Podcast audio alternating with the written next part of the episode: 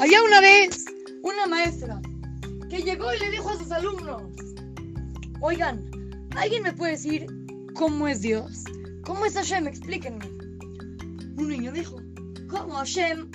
Es el que nos manda salud, alegría, dinero, todo lo que necesitamos, nos mantiene, nos da ropa, nos da todo lo que necesitamos. Y sin él no podemos vivir.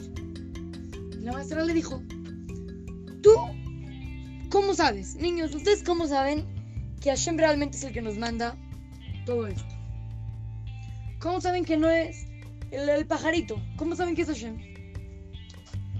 Un silencio, nadie supo contestar.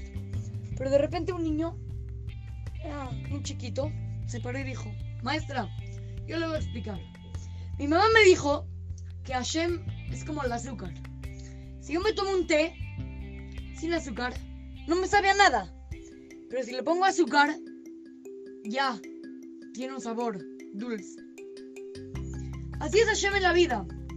Cuando Hashem no está, cuando no sentimos a Hashem con nosotros, vivimos una vida sin sabor, una vida que no tiene sentido. Pero cuando metemos a Hashem dentro de nuestra vida, le ponemos azúcar a nuestro té. Y entonces ya vivimos una vida dulce, una vida plena de sentido. ¿Cómo realmente queremos vivirla? La maestra le dijo, muy bien, así es la definición correcta de lo que es Hashem, lo que es Dios. Hay que aprender nosotros, hay que vivir con Hashem, hay que saber que Hashem siempre está con nosotros, ayudándonos, todo el tiempo está dándonos todo lo mejor para nosotros. Y así vamos a vivir una vida dulce. Vamos a echarle azúcar a nuestro té. Vamos a echarle dulzura a nuestra vida. Cada vez más. Hay que tratar de sentir cada vez más cerca a Hashem. Y así vamos a tener que vivir cada vez con menos problemas y con menos sufrimientos.